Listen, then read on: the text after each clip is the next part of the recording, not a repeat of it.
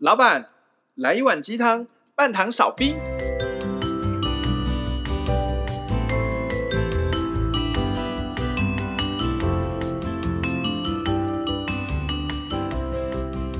嗨，大家好，我是大师兄。嗨，大家好，我是小师弟。我是小师妹。我们是微鸡汤。你在笑什么？不是因为刚刚大师兄说准备要，然后 要开始，然后先抓痒。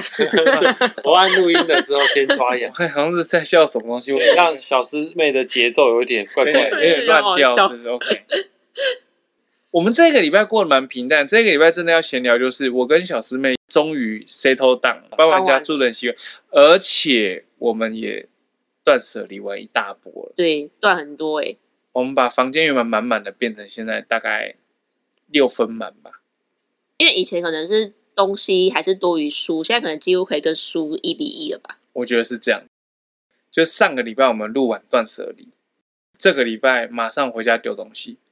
你会发现很多很有趣，就是在旧家觉得啊，这个我未来一定会用到，结果到新家就是就丢了耶。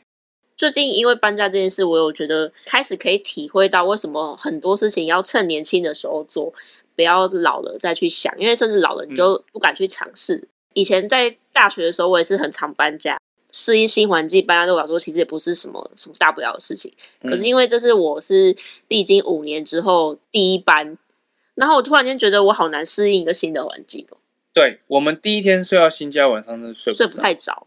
那你们两个睡不着在干嘛？就滚来滚去。哦，自己跟自己滚，对，自己跟自己滚，搬家真的很累，所以还是有睡着，但是就会发现没有像以前的适应力这么强了。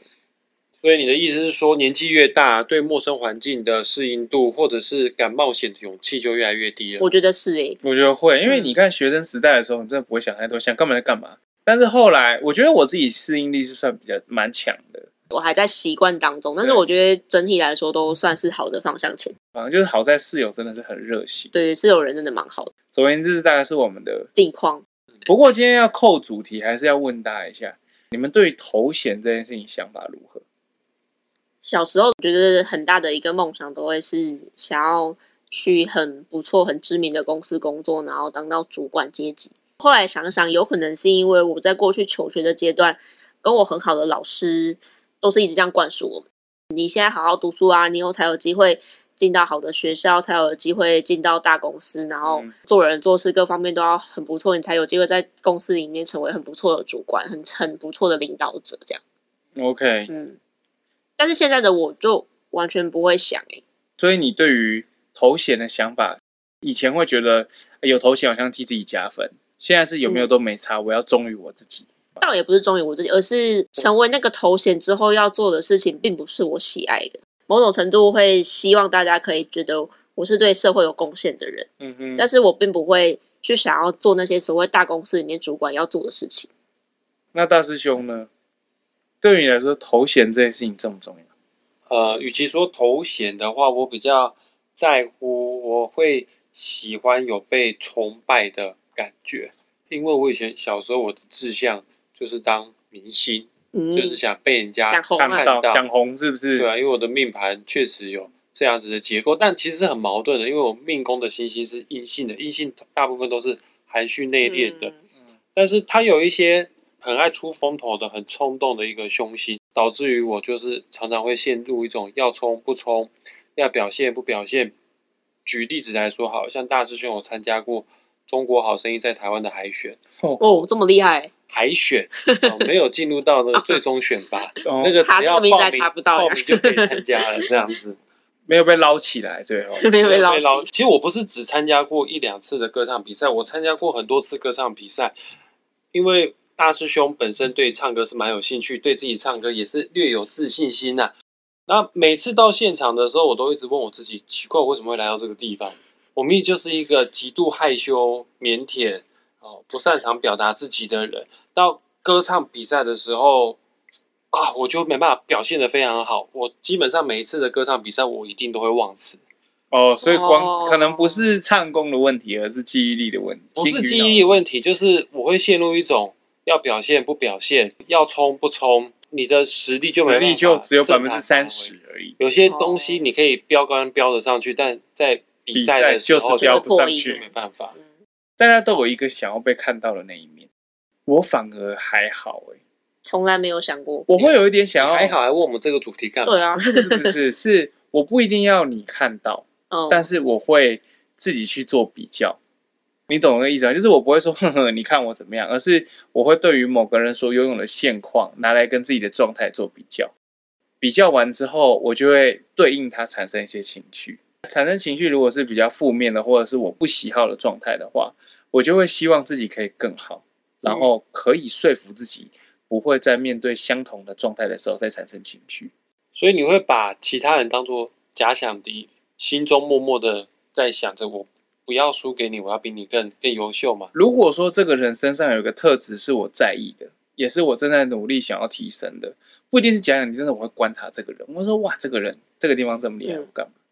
但如果说今天这个人所拥有的能力，并不是我个人所所特别在意的话，他就不会变成我比较的对象。就跟我今天想要跟大家聊的主题会扣在一起。嗯，究竟人们的这个我们讲讲没自信啦，或者是自卑心啦，或者是比较心。它究竟是从何而起？那如果说今天呢，没有这个自卑心或者是什么的驱使，人类会不会变得很颓废？我们人类啊，从小 baby 时代开始，小 baby 没有胜负心、没有自卑心、没有没有自信的时候，活得好像很开心哦。这样的一套系统啊，一个信念系统，是从什么时候开始根深蒂固？而它原来来源又是哪里？这样子。我们受教育老师说，你要考一百分，否则你就会被谁谁谁超越。还蛮讽刺的。受教育的目的是为了让我们长知识，但是在目前呃人类既有的这个教育系统下，我们反而一直在失去最原始、最纯真的自己。也就是说，我们获得知识的同时呢，我们却牺牲了我们最原始的本能。那原始的本能是什么？单纯快乐，不比较，不竞争。现在在这颗地球里面，有哪一个地方的人是这样？非洲吗？哪一个地方的人没这样子？我可以理解是亚洲，到哪都是这种竞争文化，都是补习班林立啊。哦，下班下课之后，大家还是进去充实自己，不一定是自己喜欢，只是为了要在。这一口气上面跟人家争个输赢，地球上还有这样子，就像你刚刚提到这么纯真、这么的快乐、快乐、充实、不比较、不比较活着的的群体吗？只要不是人类的地方就有，你就想，只要只要有人类在的地方，一定都是充斥着竞争，只是表现的形态不一样。那你也会竞争吗？你会暗中想要跟大师兄较劲吗？为什么是大师兄？对，为什么是大师兄？一个方向是这个团队最优越的哦。你不是每次都装腿的那个吗？我只是装腿而已，哦，只是装腿。OK，不会啊，我现在不会了。如果是以前年轻气盛的时候，你也会想跟人家比较吗？不会那么明显，但是会有暗中较劲。我相信每一个人一定都会走过，会经历过这一段，只是时间长短。你看，有的人他可能活一辈子，他到死之前，他都还在跟别人比较。真的耶？我觉得不必要这样子不放过自己吧，因为我们来这边体验跟呃修习的功课，不是要去跟其他人比。之前一直在讲的，这个镜头要往内看，一定 always 都要先看自己，你才有办法找回本来的自己。所以也就是说，人们在跟人家做比较，或是产生自卑心的时候，其实只是一个，呃，一个信号，告诉你说，哎，你好像跟自己偏离了，你是不是应该要看看自己是谁，去认识自己？可是大家都走相反的方向，就是我自卑，然后我就往外面看，我自卑什么，所以我就要去跟人家争个高下，是这样。任何事情都是比较来的，也就是为什么会人类会一直处在匮乏情绪当中。有钱的人，他一定跟更有钱的人比，他一定会觉得自己没有那么有钱。然后明明他已经很瘦了，然后他跟更瘦的人比，他就会觉得他自己很胖。然后还有说，一天到晚做医美的人也是啊，就是一直怀疑，一直认为自己就是不够完美。无限的匮乏，其实都是跟别人比较来的。这也是为什么我说我们应该要把镜头往内缩，而不是要一直往外看。我有点好奇，就是如果今天大家都是追随着自己本源，追随自己本身的人生蓝图过日子，跟现在的模式，就是大家我必须要在某个领域上面互相砥砺、互相竞争，以确保某个领域的的事项会被优化。究竟这两种方法，哪一种会更好一些？因为竞争，我们都知道，竞争确实是会把帮助一些事情良好的推动，但同时它带来的负效果就是可能会有负面的现象，双方不愉快。对，可能双方不愉快，或者是有人觉得自己不够，嗯，然后产生没自信，最后就自暴自弃，放弃一切，造成社会问题。我觉得竞争是一个弱化自己的的一种方式。所谓文明的进步或者是成长，我们不必要透过竞争来达成吧。所以那个竞争，我觉得比较像是人类发展史下来，就是自己先先射箭了才去画那个靶。我我就是要强迫，或者是我就是要制造这样一个有竞争甚至冲突的环境，某些人他才有办法去凸显他的那个优势吗？对，或者是权利。竞争这个名词只是美化了自己，呃的自卑，或者是美化自己喜欢喜欢强出头的，喜欢表现被人家看到的一个美化的名词而已。对啊，因为竞争还是回到刚才讲的状况嘛，你 always 都在跟别人比啊。问题是你为什么要跟别人比？每一个人就有每一个人的优点，每一个人的价值，为什么一定要去跟别人比？我是苹果，你是。你是香蕉好了，然后我就硬要用一把尺来比，说，哎，那就是看谁比较长，谁比较。对，就是没有办法比较的东西，你硬要用的一个 criteria 来说，好，那我们就用这个来来一较高下。为什么要去创造这种很莫名其妙的违反造物主创造我们，透过我们来体验？跟休息课题的这种很奇怪的竞争环境，我也是最近开始觉得这件事情很奇怪，就是我们的社会有设定某一些特定的方向，而这些特定的方向好像被大家已经潜移默化的认为说，它就是必然的结果。我们那个所谓的社会上面所认为的必要条件，其实都是为了让你换来可以让你吃穿的金钱。那如果说我们真的忠于我们自己喜欢的事情，即便那个东西是可能这个社会世俗上面看起来不像是会带来财富的东西，我们真的能就是忠于我们自己想做的事情吗？真的能让我们活下去吗？我觉得应该可以吧。说实在话，我最常被人家批评的就是活在。自己的世界里面，比方说，我有做教学啊，啊，我下面有很多的学生，那可能我会有其中少数的一两个学生原本报名我的课，后来呢就没有继续上下去了，要去报名其他的紫微斗数或者是八字或者是星座塔罗牌老师的课等等之类的。他问我说：“老师，那我可以退钱吗？”我一定会退，我百分之百一定会退。你只要上不习惯、不喜欢，你就要走就会走。但是我的助教，包括我的亲朋好友，说你为什么要退给他？要跟他讲，你不可以学到一半就半途而废。你现在只是学到皮毛而已。那我就说没关系，他要走就走啊。亲友们就会觉得我这个人怎么一点竞争性都不够？为什么不要把学生给抢回来？最常就被批评说，你只活在自己的世界。包括我很容易健忘，东西找不到的时候，我也就这么一笑置之。呃，我也。没有说非常的积极的说，我一定要在下次要再把它给记起来，因为我觉得我每天要记要读的书太多太多了，我真的没有时间去记说什么，哎，钥匙放哪里啊？哦啊，手机忘在车上这种东西，我觉得这个东西忘记都是无伤大雅。但反正我就一直活在我自己的特有的一种生活节奏里面。啊，都被人家说你活在自己的世界啊，我一定会回一句，他本来每个人就活在自己的世界里。那你觉得你现在活在你自己的世界里面，没有比较，没有竞争力，你活得也是很开心吗？超开心，也真的，大家所关心的地方是，你也真的活得好好的吗？大家可能不觉得我活得好好的，因为因为我身边有很多人一直想要把我拉出我的世界，因为我会因为这件事情而跟我周遭的人有所冲突。比方说，我干妈一直想把我拉出我的世界，她还跟我比较说，你知道某某紫薇斗数老师他一个月教多少学生吗？他一年可以接到多少个个案吗？那你为什么只接到这个个案？我去，你是我干妈，你拿这个东西跟我比较干嘛？大师兄，你在你之前年薪超过百万，然后现在转职做命理师，你从你不会担心说命理师让你活不下去吗？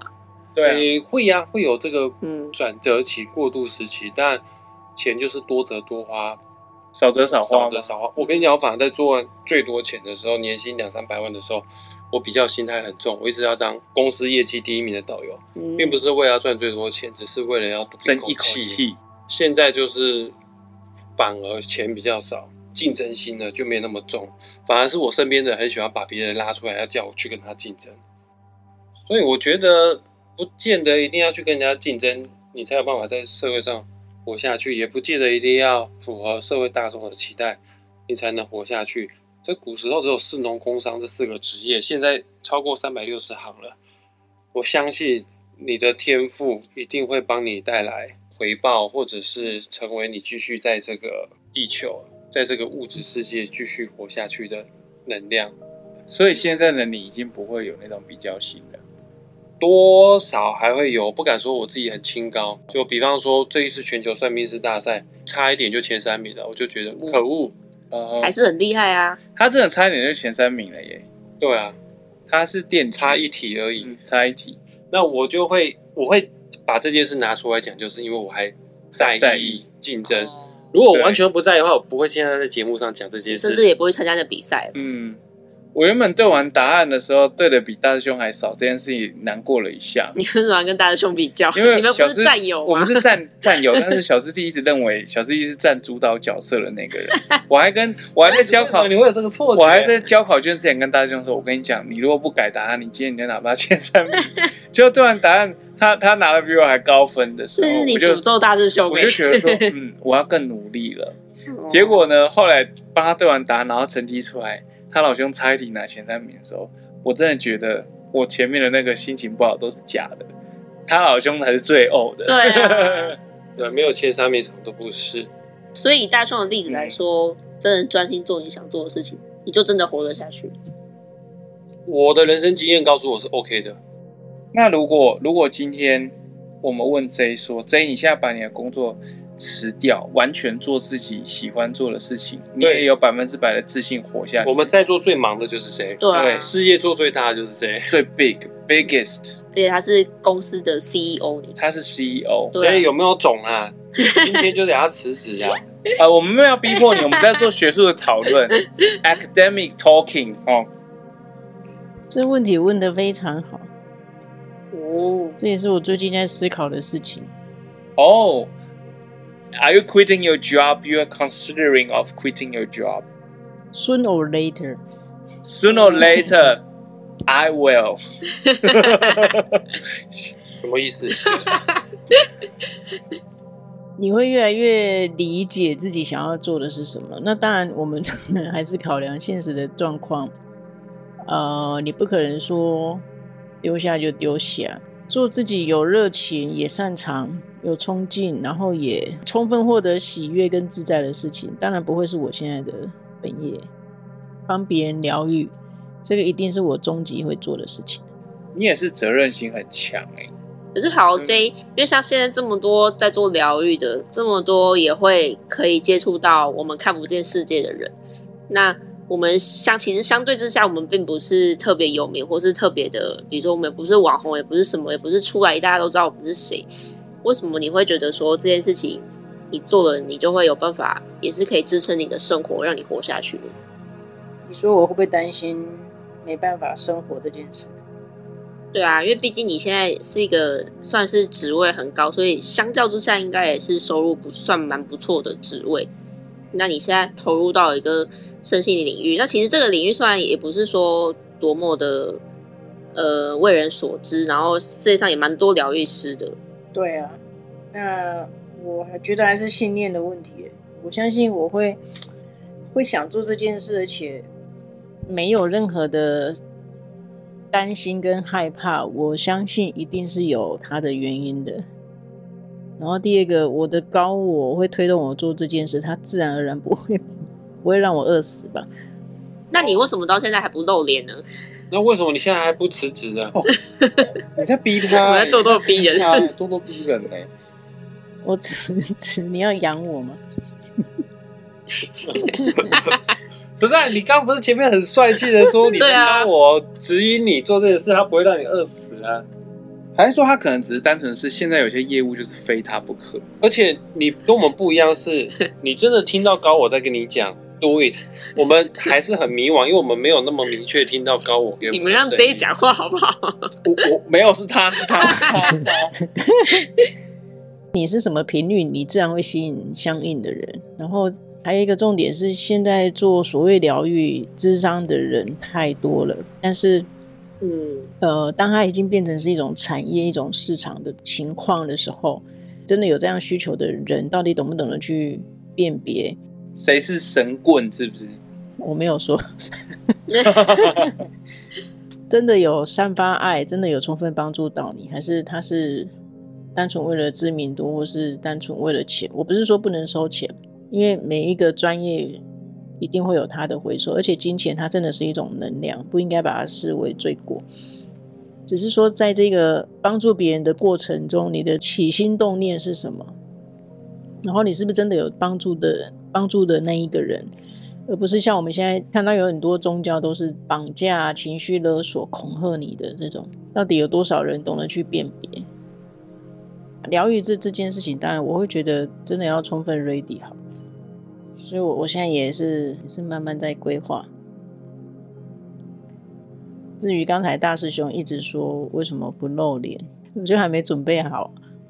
诶，那我很好奇哦。如果说当一个人都准备好了，全宇宙都会来帮你，就是大家很常听到的一句话。嗯，像大师兄想要传达他的知识，然后这想要为别人做疗愈，也许是像我跟小师弟可能有各自想要传达的事情。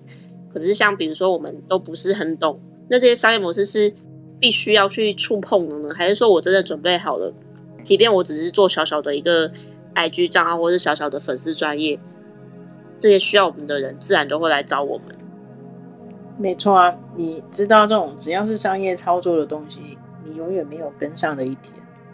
真的要保有你本来的初心。第二个，对啊，还是回回到信念系统嘛，你你相信这一切。你都准备好了，你也相信一切自然会有最好的安排，你就活在活在这样的氛围中，一切就自然真的都会安排好，因缘具足。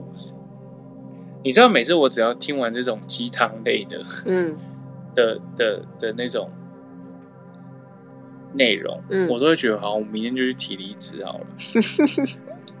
小师妹都提离职了，你还在吗？小师弟还在。可是小，因为小师弟现在不是没事情做，小师弟有很多事情可以做，可是我还是没有提离职。Oh. 如果我今天都不怕我不会活不下去了，嗯，我就没有跟人家比较的必要，我就不会觉得自卑，我就不会觉得没有自信，那我就可以活得很全然。这个真的很难。但是这句话是刚刚高我叫我讲，这是我今天脑袋最清楚的十秒钟。那你要遵从你脑袋的声音。我其实是应该要遵从。你的你的小矮小高我在给你呐喊，我的小高我他有他他不会那么大，他只有跟我说，Aren't you tired? You got something to do？但是他不会逼迫，他只是跟你讲说，哎，你你你你其实已经懂这么多东西，你怎么好像现在还在这边？高我永远不会去逼迫你，即便我现在离职过的心境上面财富自由的人生，但是同时我也是也会可能也会有点担心，说今天如果有人问我说，啊，你现在在干嘛？我会讲不出个明确的答案。然后，如果今天当我知道哦，他现在就是各种方面都过得很不错啊，然后甚至因为到我这个年纪，应该很多人都会步入家庭，或是买房子、买什么相对之下更稳定的生活的时候，我其实有时候也还是会觉得说，哈，那我在这边干嘛？谁说一定要买房子，一定要买车子，一定要干嘛？都理解，对，全部都理解，但是就是会被会会被拉住，对。所以啊，人类的社会化，它真的不是一个 帮助灵性成长的一个方式。我们都知道，但为什么人类没有想说要改变？还是说，大部分的人没有意识到这件事情吗？